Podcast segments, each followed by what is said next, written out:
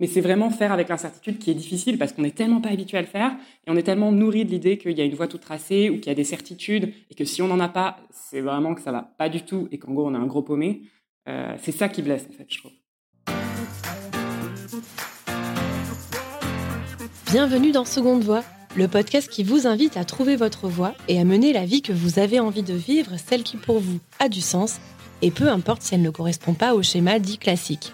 Je suis Célia Gouverneur, j'ai 32 ans, je suis rédactrice web et j'accompagne mes clients dans la création de leur propre podcast. En créant Seconde Voix, j'ai voulu donner la parole à ceux qui se sont libérés d'une voie traditionnelle pour se réaliser entièrement. Je suis partie du constat que depuis notre enfance, la société nous encourage à suivre une seule et unique voie sans se poser véritablement de questions. Et vous savez, cette voie qui nous fait croire que réussir sa vie, c'est forcément valider des rites de passage et cocher des cases. Alors si cela convient à certains, pour d'autres, ce schéma les freine dans leurs envies profondes et finalement les projette dans une vie qu'ils ne souhaitent pas forcément. Pour déconstruire les clichés, vous déculpabiliser et vous ouvrir le champ des possibles, je suis partie à la rencontre de personnes inspirantes pour recueillir leurs itinéraires de vie. Entrepreneurs, anonymes, personnalités ou même sportifs, que ce soit dans leur vie professionnelle ou personnelle, tous ont pris leur vie en main et ne regrettent pas leur choix. J'irai aussi pour vous à la rencontre d'experts comme des sociologues ou des psychologues pour comprendre pourquoi nous avons tant de mal à sortir des schémas imposés par la société. Bonne écoute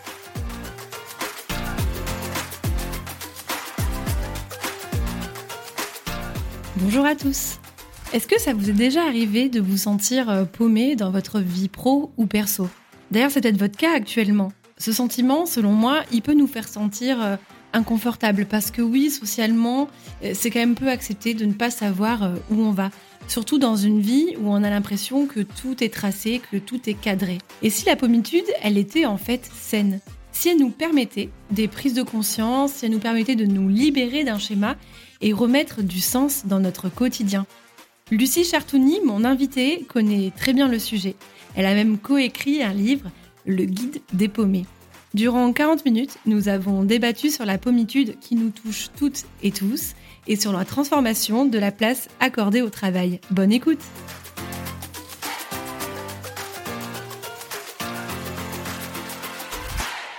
Bonjour Lucie, merci de répondre à mes questions. Tu es actuellement à New York, donc je suis ravie qu'on ait pu euh, échanger euh, à distance pour parler d'un vaste sujet qui est la pommitude. Tu es la co-auteur du livre euh, Les paumés que j'aime beaucoup et dont j'ai déjà parlé sur Seconde Voix. Tu es aussi salarié au sein de l'asso Make Sense et tu nous expliqueras ce que c'est. Et actuellement, tu es en train d'écrire une thèse à New York. Rien que ça. Oui, c'est ça, exactement. Ma première question, j'ai envie de te demander quel genre de paumé es-tu? Alors, on avait fait ce test, il y a un test en ligne qui permet de savoir quel paumé euh, on est, donc euh, c'est drôle que tu fasses référence. Euh, moi, je suis plutôt la paumée qui se veut un peu philosophe, mais pas tant philosophe que ça, je pense. Voilà. Donc, paumée existentielle, qui se pose des grandes questions sur la vie, mais qui tourne un peu en boucle sur ces grandes questions depuis un moment, je pense. Voilà, c'est un peu mon type de paumitude. Ok, donc tu tournes en boucle, mais tu ne trouves pas forcément de réponse, quoi. Non, non, non. Peut-être que je les trouverai euh, pas, et c'est ok. Ok, bah justement, c'est de ça dont on va parler. J'ai vu dans une récente interview que tu disais qu'au final, tu as fait des études en école de commerce, euh, parce qu'au final, c'est souvent ce qu'on fait euh, quand on ne sait pas quoi faire après le bac. Comment tu te sentais à cette époque? Est-ce que déjà tu avais cette sensation d'être un peu paumé, de ne pas être à ta place ou pas du tout? Je dirais que en fait, j'ai fait, j'ai fait une école de commerce après une classe prépa et euh, c'est un âge où euh, j'étais pas mécontente en fait d'arriver en école de commerce et globalement de faire la fête euh, puisque je sortais de deux ans assez intenses de révision en fait tout le temps. Donc je pense que j'avais pas encore la lucidité ou la maturité, même si voilà, c'est peut-être pas qu'une question de maturité, mais je sentais qu'il y avait un vide mais je ne savais pas encore que ça allait vraiment être lié à ma vie professionnelle, que euh, j'allais devoir me poser des questions et qu'en fait, il, y a un moment, j'allais vraiment devoir chercher qu'est-ce que j'ai envie de faire et euh, où est-ce que je pourrais me sentir la plus utile possible. Voilà. Donc, je dirais que je sentais qu'il y avait un vide, mais j'arrivais pas du tout à l'expliquer ou, euh, ou même à me dire qu'en fait, concrètement, il va falloir, enfin, j'allais devoir agir dessus à un moment. Ok, donc à la fin de tes, de tes études, une fois que tu es diplômé, qu'est-ce qui se passe pour toi? Euh, bah, j'enchaîne. Euh, euh, fallait que je parte à l'étranger parce que pour valider l'école de commerce, on devait euh, partir à l'étranger. Donc je suis partie à l'étranger et puis j'avais fait apprentissage en fait au sein de l'école. Donc déjà j'avais une expérience professionnelle. Et en fait c'est de ces deux expériences professionnelles où pourtant tout le monde était très sympathique. j'ai pas eu de cas voilà de, harcèlement ou quoi que ce soit ou de même de, de surcharge de travail, etc. je me suis rendu compte qu'en fait j'allais pas m'épanouir dans ce type d'environnement et qu'il fallait vraiment que je, que je trouve autre chose, que je rencontre des personnes, euh, que j'essaie de trouver ma voie et mon chemin. Mais évidemment, ça n'a pas été aussi simple que ça non plus. Euh, et même au moment où je suis arrivée dans l'économie sociale et solidaire, ça a pris aussi du temps avant de me sentir à ma place. Et je sais que ma place elle-même aujourd'hui n'est que temporaire en fait. Ouais, donc en fait, tu es, OK avec le fait finalement que rien n'est figé et que ça évolue. Oui, c'est ça. Je pense que en fait, le fait de se sentir paumé, ça peut être inconfortable, notamment vis-à-vis de sa, vie professionnelle, personnelle tout autant, hein, mais euh, parce qu'on n'est pas habitué à se sentir euh, dans l'incertitude tout en se sentant bien et OK avec ça.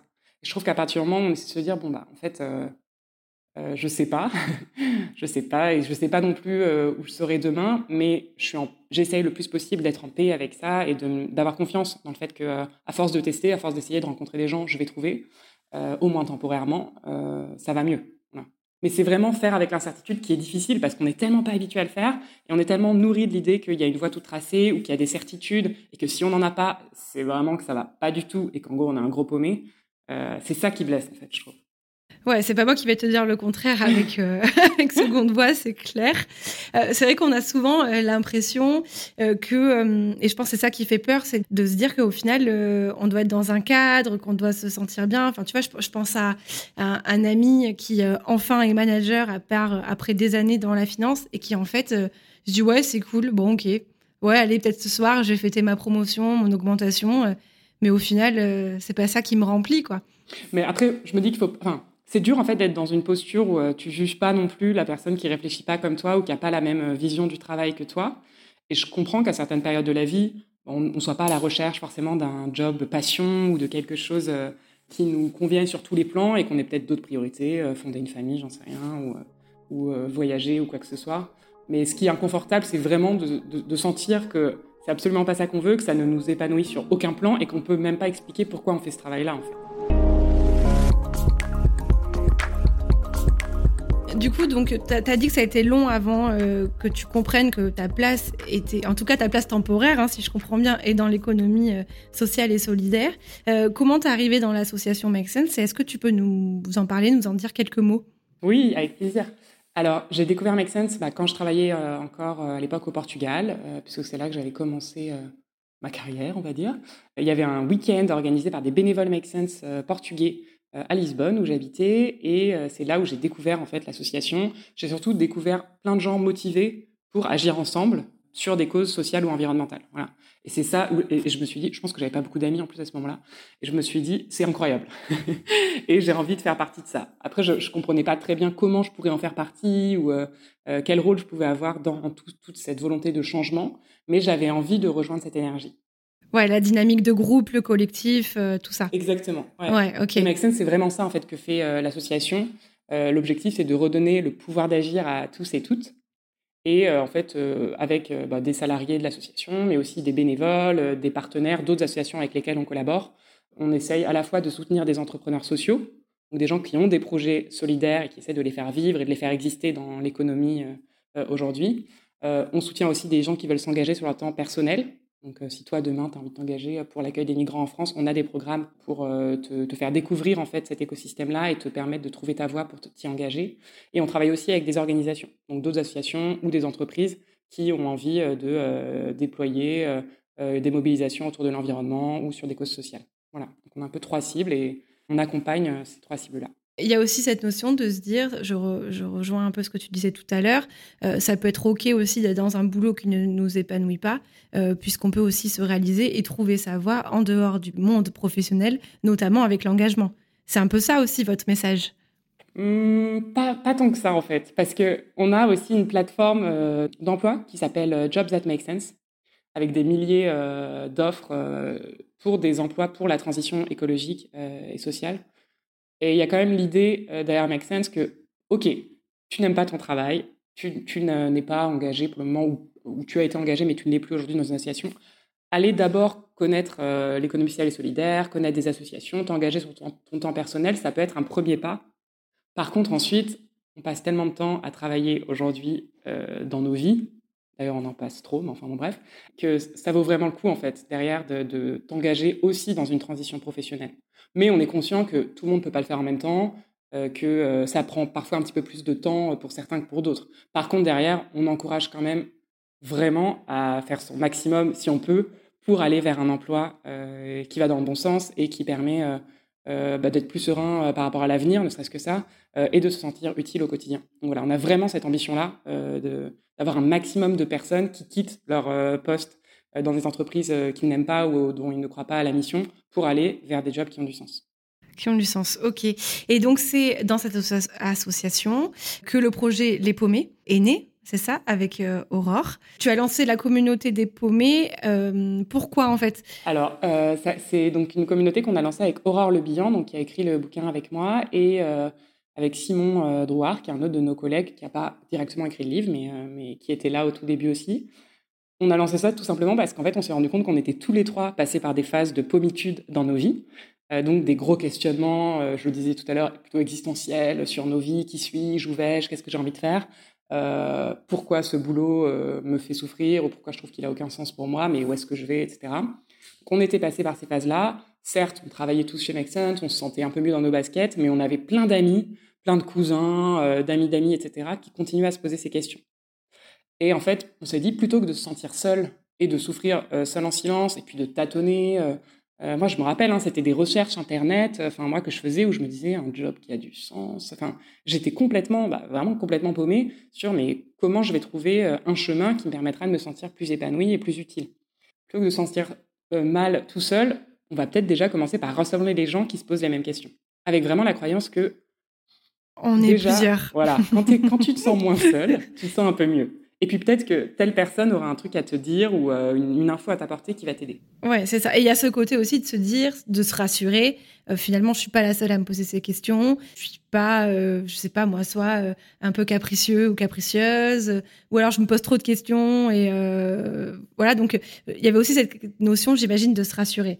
Ouais, complètement, se rassurer et se mettre en action, en fait. Parce que très vite, on a, voulu dire, c'est OK d'être euh, paumé, voire même c'est peut-être un luxe, parce qu'en fait, ça veut dire que tu peux te poser ces questions, euh, que tu peux agir aussi euh, potentiellement sur ta vie et changer les choses.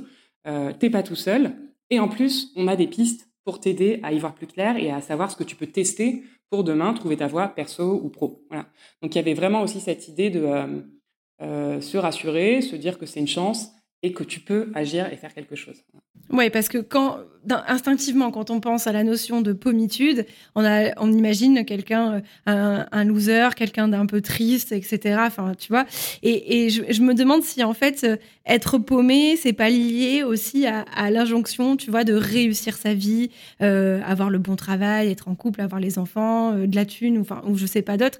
Et en fait, est-ce que ça permettrait pas aussi finalement de se déculpabiliser, de vouloir absolument cocher toutes les cases? Il y a ça aussi, je pense que c'est lié à l'injonction de réussir sa vie, et je trouve que c'est bien de dédramatiser le fait de se sentir paumé. Hmm. Ratons nos vies collectivement et soyons heureux. Grave euh, Complètement. On, s'inscrit complètement contre cette idée qu'il y a des cases à cocher avant 30, 40, 50 ans, euh, qu'il faut avoir une Rolex au poignet et que... Euh, euh, si tu es manager, euh, bah, c'est bien, et si tu l'es pas, euh, tu es un loser. Donc c'est vraiment contre ces idées-là aussi qu'on essaye d'agir et de construire un discours un peu décalé et rigolo pour faire exister d'autres façons d'être au quotidien. De... Il y a vraiment il y a une idée que j'aime bien qui est notamment mise en avant par Corinne Morel-Darleux, qui est le refus de parvenir. Et c'est l'idée de si tu fais quelque chose, je vais le traduire évidemment, euh, peut-être pas de façon euh, totalement fidèle à cette idée-là de départ, mais euh, en fait, si tu fais quelque chose et que tu t'interroges sur pourquoi est-ce que tu fais cette chose, c'est bien que tu aies une raison qui te soit personnelle et que tu puisses l'expliquer bah, pour toi, pourquoi toi ça te fait plaisir, ou pourquoi ça te fait plaisir, parce que ça fait plaisir à peut-être une personne à qui tu tiens, etc. Mais voilà, que ça soit quelque chose de, de personnel et pas pour le prestige, pour être meilleur que l'autre ou par envie de reconnaissance sociale ou autre. Et je trouve que en fait, il y a tellement de choses. Et j'ai fait une école de commerce. Enfin, je veux dire, j'ai suivi évidemment euh, euh, la voie euh, toute tracée. Hein. donc, c'est, voilà, je, je m'inclus vraiment dans ce que je raconte. mais il y a tellement de choses qu'on a fait sans réfléchir. Et peut-être qu'à un moment, en fait, c'est bien de prendre un temps, et ça peut être un temps de pause ou de pensée ou de test, mais de prendre un temps pour se poser les questions et se demander mais pourquoi je fais ça? Est-ce que ça m'apporte vraiment ce que je recherche dans mon emploi ou dans ma vie perso? Et comment je peux faire peut-être autrement demain. Ouais, en fait, c'est aussi un état qui nous amène, si on le souhaite, vers un changement. Ouais, c'est totalement l'idée. En fait, on a tendance à dire avec Aurore que c'est OK d'être paumé, euh, qu'on va peut-être être paumé à différents moments de notre vie. Et comme je le disais tout à l'heure, c'est aussi une façon de voir l'incertitude autrement. Par contre, l'idée vraiment derrière, c'est d'agir et de pouvoir se sentir mieux à moyen, long terme, en fait.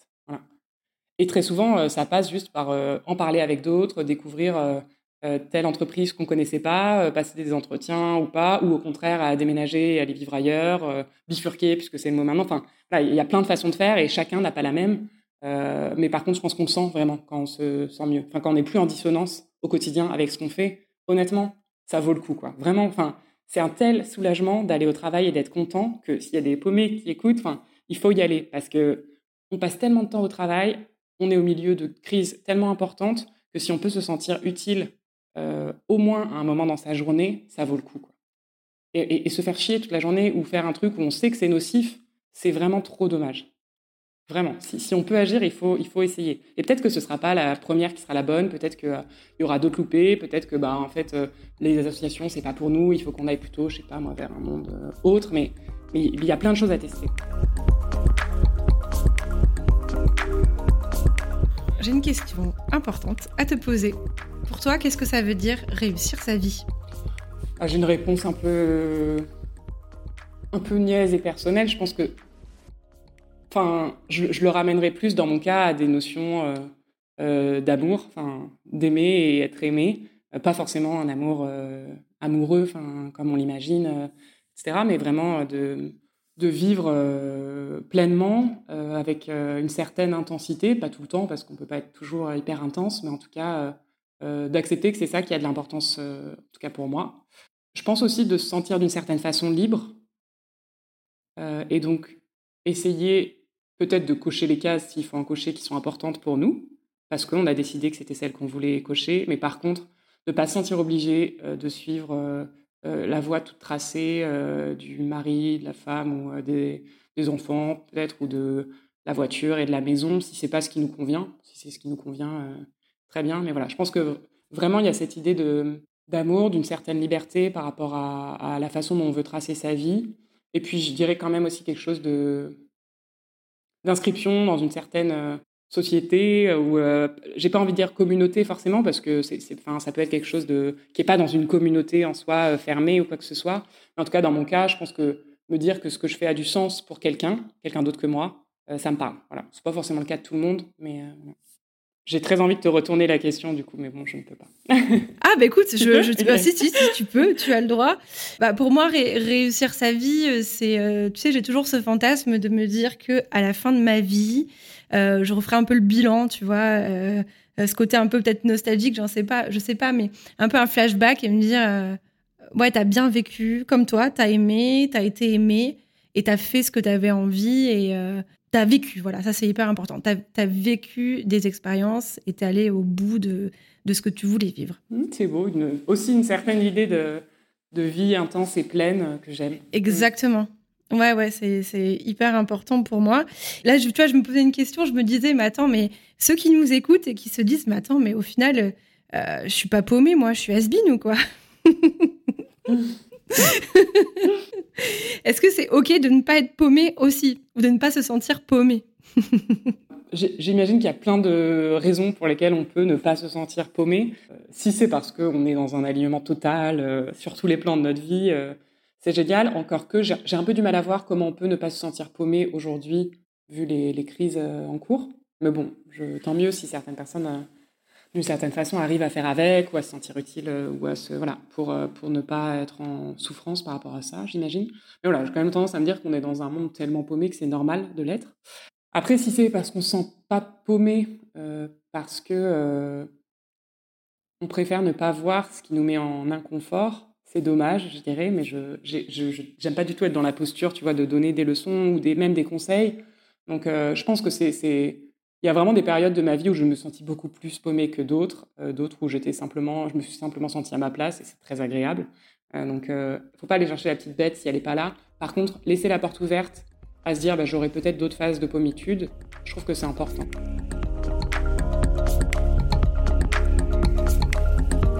On a parlé de la pommitude au travail. Tout à l'heure, tu parlais de pommitude aussi dans sa vie perso. Euh, ça peut être quoi C'est de sortir, par exemple, plus en phase dans, notre lieu de vie? Dans le livre, il y a un chapitre que j'aime bien qui est euh, rat des villes, rat des champs, je crois. Donc, sur euh, savoir finalement, est-ce qu'on préfère vivre en ville ou à la campagne? Ça peut être aussi, par exemple, un tri dans son entourage, ralentir aussi. Ouais, complètement. En fait, on a, dans le livre, on l'a écrit en se disant que beaucoup de gens euh, découvre le sujet de la pommitude au travers d'une souffrance au travail, hélas, puisque en fait, même dans aujourd'hui les emplois euh, euh, qui ont été pendant la crise Covid vus comme nécessaires, et ben en fait les conditions de travail sont pas assez bonnes pour que les gens se sentent à leur place. Hein. Enfin, on le voit dans les hôpitaux, dans les écoles, etc. Donc, certes, beaucoup de gens entrent dans la pommitude par le boulot, mais en fait, parfois, ça entraîne des remises en question qui sont autres. Donc, ça peut être ouais, l'endroit où je vis euh, ne me correspond plus, la ville va trop vite pour moi, euh, j'ai envie de vivre autrement, j'ai envie euh, de me sentir plus proche de la terre, de, de, choses plus manuelles, plus concrètes, etc. Donc il y a, a, pas mal de témoignages dans le bouquin de personnes qui ont essayé de, de, se lancer dans des reconversions aussi en lien avec, avec ça. Donc je dirais que c'est quand même assez lié aussi à des questionnements professionnels.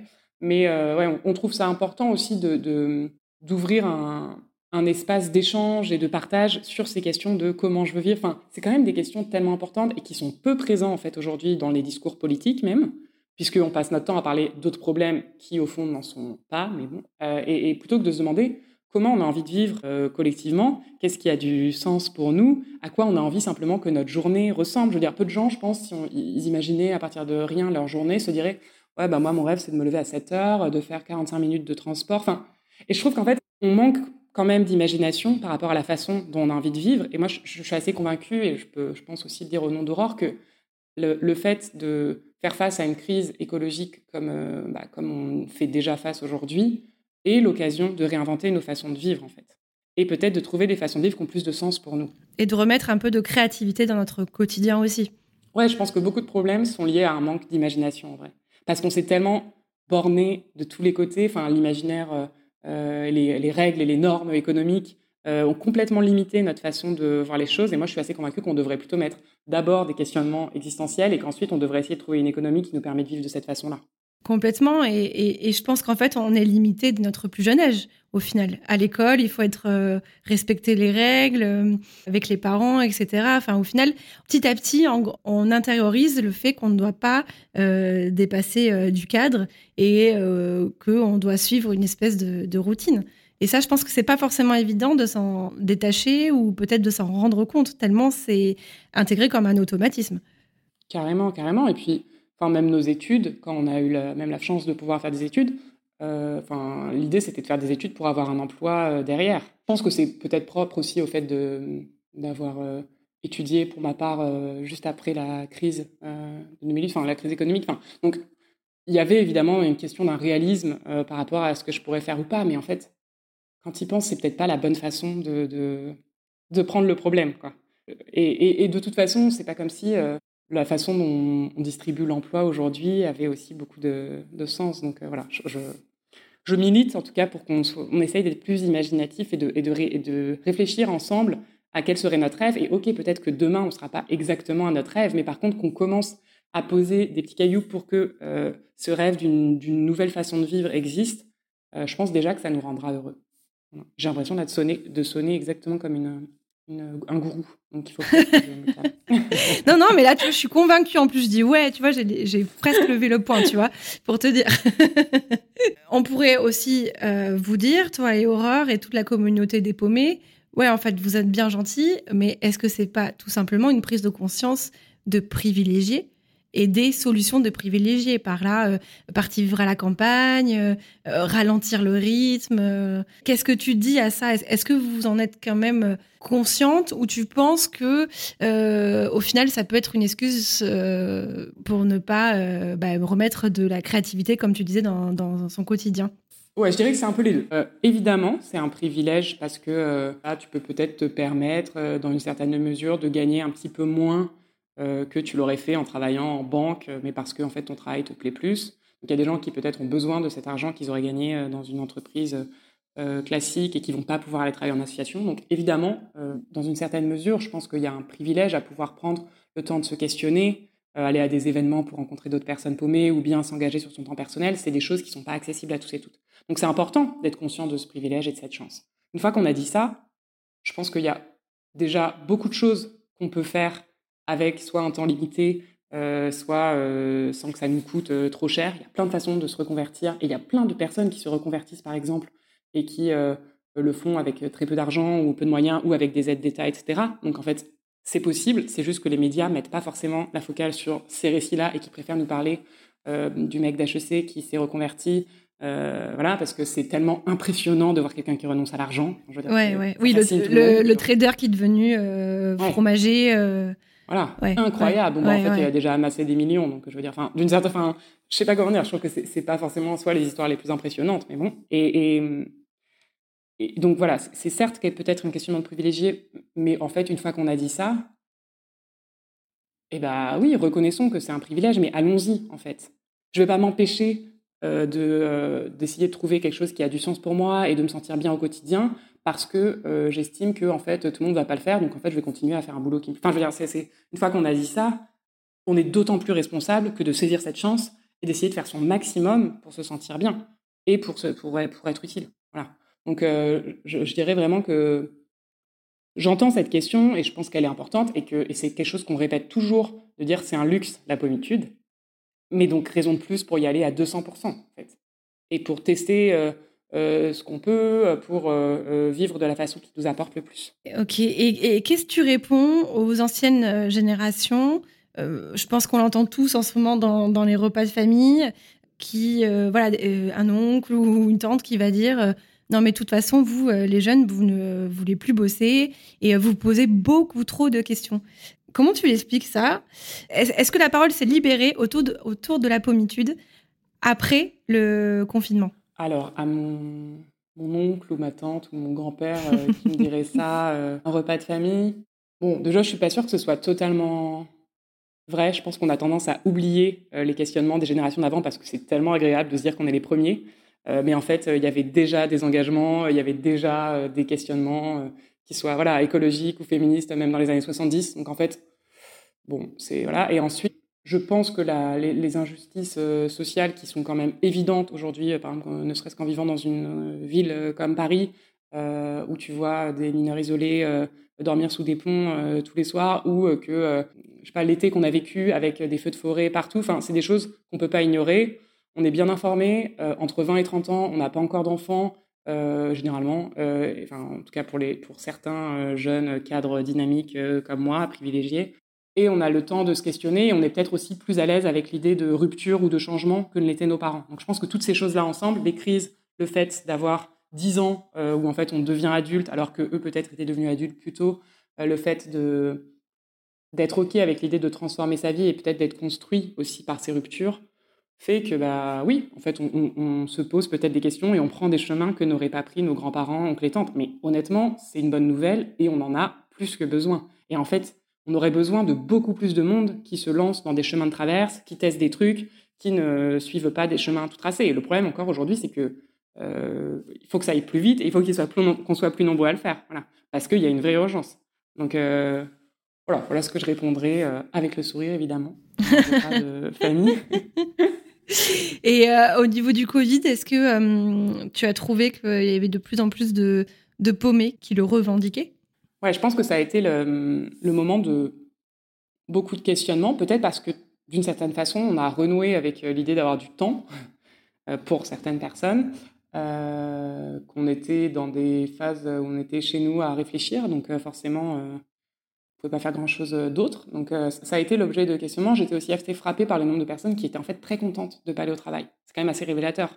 Si t'es pas content, il y a des gens qui sont aussi très solitaires ou euh, voilà, ça c'est ok, et qui sont contents évidemment d'avoir un ou deux jours de télétravail. Mais en fait, être ravi de ne plus avoir à foutre les pieds au boulot, c'est quand même un signe que c'est pas un lieu où on s'épanouit, où on fait des rencontres qui nous font du bien, etc.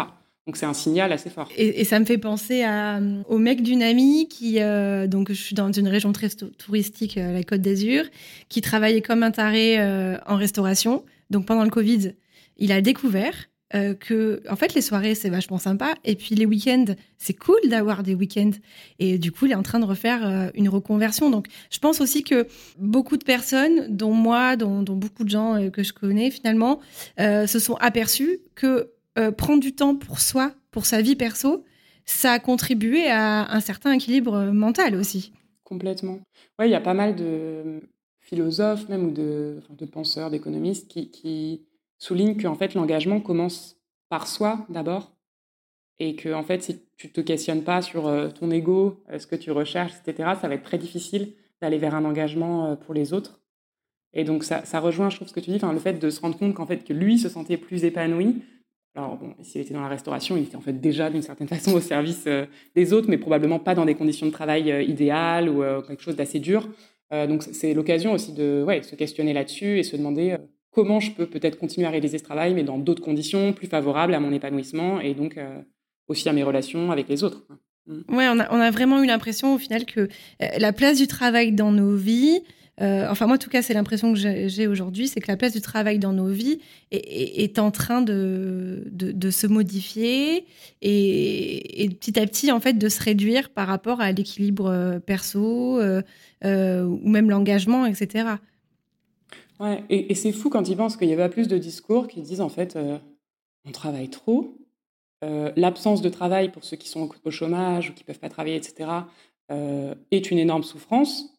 Euh, donc, euh, réinventons en fait la place qu'a le travail dans nos vies, euh, retravaillons évidemment sa répartition, et puis en fait, moi je pense vraiment que les jeunes devraient avoir plus de temps pour s'éclater, découvrir des trucs, ouais, créer, créer, s'engager autrement, enfin, et que en fait, et, aussi que en fait le gros problème de ce temps de travail qui nous prend cinq jours au moins par, par semaine pour la plupart des gens, c'est que ça nous laisse pas non plus le temps de nous investir dans une vie euh, de quartier ou une vie démocratique au quotidien. Et je pense qu'un vrai problème de nos, démocraties aujourd'hui, c'est qu'on n'a pas le temps d'avoir une éducation à la démocratie, euh, de euh, s'engager avec ses voisins dans un projet, je sais pas, de, de jardin, de s'investir dans une asso, et que c'est comme ça en fait qu'on fera l'apprentissage de la relation avec l'autre, de la juste proximité ou juste distance avec une personne qu'on ne connaît pas, de comment on peut prendre des décisions collectivement, comment on peut gérer un lieu collectivement. Et toutes ces questions-là, comme hélas, en fait, le, le, le, modèle hiérarchique aujourd'hui au travail permet pas toujours de, euh, de faire cet apprentissage démocratique, euh, on a besoin d'autres espaces où le faire. Mais tant qu'on travaillera euh, enfin, avec ce rythme, je pense pas qu'on arrivera à l'avoir. Qu'on pourra se dégager du temps et avoir aussi ouais, de, l'espace en fait dans, son mental pour euh, se laisser euh, transporter par l'imagination, par de nouveaux projets, euh, etc. Et c'est une forme de travail en soi, tu vois. Mais c'est juste qu'il faut aussi revoir notre définition de travail. C'est ça. Et, souvent, d'ailleurs, dans le livre des paumés, vous en parlez et ça m'a fait bien rire. tu sais, quand on rencontre quelqu'un, et je l'avoue, hein, moi la première, encore aujourd'hui, première question, c'est ah, ok. Et du coup, tu fais quoi dans la vie? Et je me rappelle quand j'avais été au chômage il y a quelques années j'appréhendais vachement cette question. C'est hyper dur. Et du coup, vous avez proposé dans votre livre euh, bah, des parades, en fait, hein, tout simplement, pour répondre avec humour à cette question. Elles sont, très sympas, j'aime beaucoup. Euh, et, c'est vrai que ça fait vraiment réfléchir, en fait, pourquoi euh, nous nous définissons socialement par le travail, le poste que l'on occupe. C'est fou, je trouve, en fait, quand on y réfléchit. Alors qu'au final, je suis vraiment persuadée que euh, quand j'imagine la fin de ma vie, euh, je, suis absolument persuadée que euh, je vais pas m'attarder sur tout ce que j'aurais fait professionnellement. Je pense que je serais fière en fait de plutôt de ce que j'ai accompli, mais ça ne se définit pas que par mon travail en fait. C'est vrai que votre livre m'a ramené à cette réflexion et m'a ramené à des années auparavant où en fait cette question me gonflait et je ne savais pas quoi dire. Ouais, c'est pour ça qu'on a, a essayé de trouver des réponses rigolotes à sortir en soirée quand on pose cette question. Bon, après, il faut oser parce qu'il y a des trucs euh, euh, assez décalés. Euh, mais c'est pas facile de trouver des alternatives. J'essaye en soirée de pas poser la question du tout. Mais en fait, très vite, l'autre la pose. Et donc, c'est, t'as pas envie d'être hyper désagréable non plus.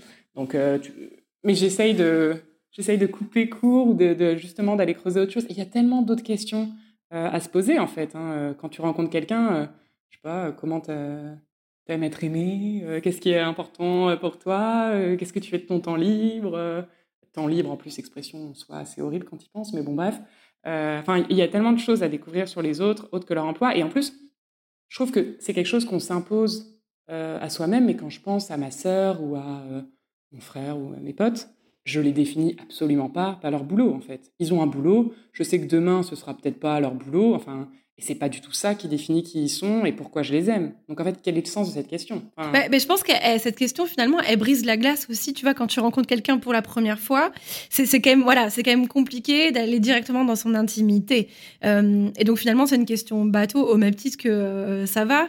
Ouais, ouais, et toi, enfin, tu vois, en fait, écoute même pas la réponse. Enfin, je, pense qu'il y a ça aussi, c'est une manière de peut-être de briser la glace. Mais effectivement, il faudrait peut-être trouver une autre manière de briser la glace. Je suis d'accord avec toi. J'avais quel est ton animal euh, totem à un moment, mais c'était un peu. Euh, oh, ça, ça marchait pas. Ah, c'est pas, pas mal ça, ouais. Ouais, ouais, c'est pas mal.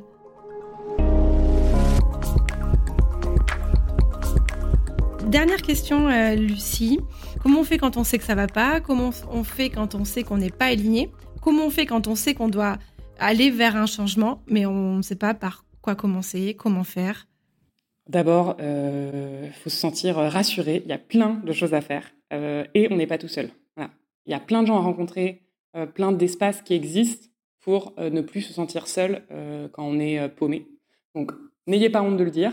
Parlez-en autour de vous à vos amis et puis allez voir des ressources comme par exemple ton podcast, comme par exemple le site Jobs That Make Sense dont je parlais tout à l'heure ou l'espace bah, paumé euh, sur Facebook, euh, la communauté des paumés, pour aller lire des témoignages d'autres personnes, aller se nourrir.